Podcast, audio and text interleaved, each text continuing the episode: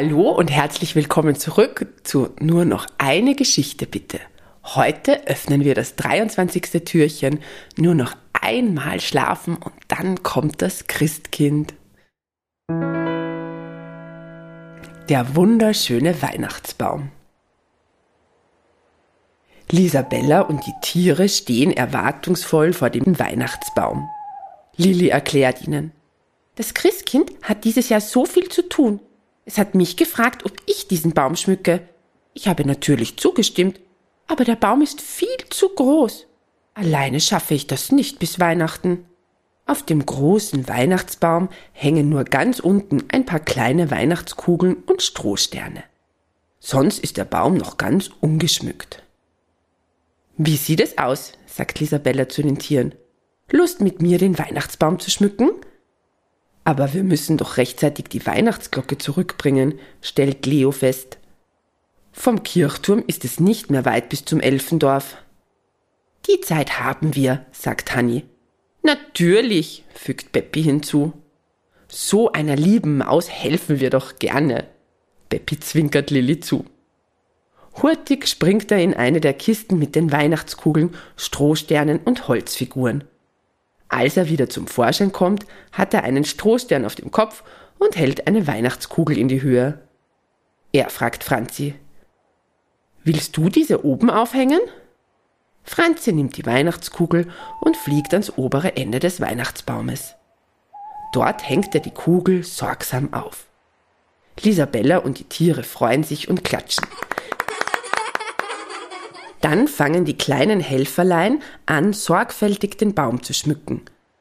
Franzi schmückt den oberen Teil des Baumes, da er dort am besten hinfliegen kann. Carly und Lisabella hängen an den untersten Ästen den Weihnachtsschmuck auf. Lilly und Peppi, die gut klettern können, schmücken den mittleren Teil des Baumes. Leo verteilt den Weihnachtsschmuck. Nach einiger Zeit sagt Peppi zu Lilly, Du kannst mir den Schmuck reichen, ich laufe den Baumstamm hinauf und hänge ihn oben auf die Äste. Dann musst du dich nicht so anstrengen. Lisabella kichert. Hm, da hat sich wohl jemand verliebt. Verlegen läuft Peppe den Baum hinauf. Lilly schlüpft schüchtern in eine Kiste mit Weihnachtsschmuck. Der Baum sieht schon prächtig aus. Überall hängen glänzende Weihnachtskugeln, Holzfiguren und Porzellanengel. Auf jedem der Zweige haben die Tiere eine Kerze befestigt. Franzi nimmt eine glänzende Girlande in den Schnabel und fliegt damit um den Baum herum. Die Girlande wickelt sich um den Baum. Als alles aufgehängt ist, stehen die kleinen Freunde staunend vor dem großen Weihnachtsbaum. Er ist schöner denn je, flüstert Lilli und zwinkert Beppi zu. Ja, er ist wunderschön, sagt Lisabella so viel glänzende Weihnachtskugeln, alles funkelt und glitzert.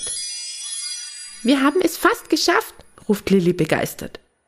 Auf die Spitze gehört ein großer Weihnachtsstern. Franzi sagt, das schaffe ich nicht. Der ist mir zu schwer. Auch Peppi kann den schweren Stern nicht hinauftragen. Sonst kann auch keiner hinaufklettern. Ich glaube, den müssen die Menschen selbst hinaufgeben, sagt Lilly. Aber das ist der erste Baum, der von Tieren und einer Elfe geschmückt wurde.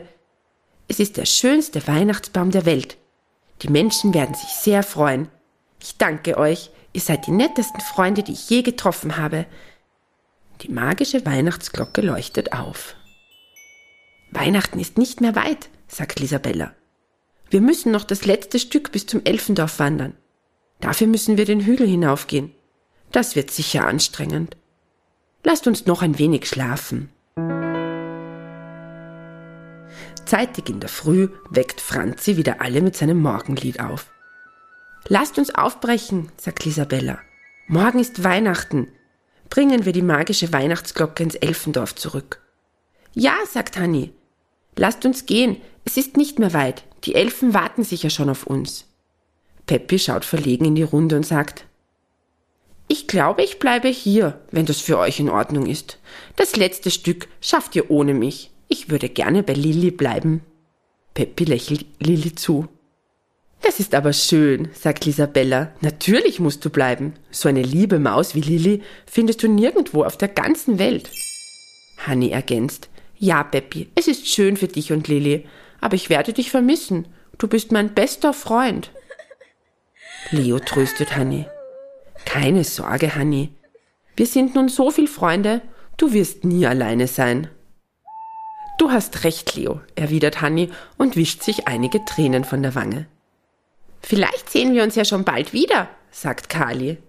Peppi sagt, vielen Dank für eure Freundschaft. Das war eine aufregende Reise. Bestimmt sehen wir uns bald wieder. Die Freunde verabschieden sich von Lilly und Peppi und machen sich auf den Weg.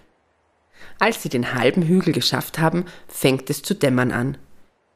Leo sagt, wir müssen hier übernachten, im Dunkeln ist es zu gefährlich. Lisabella erwidert, aber morgen ist doch schon Weihnachten.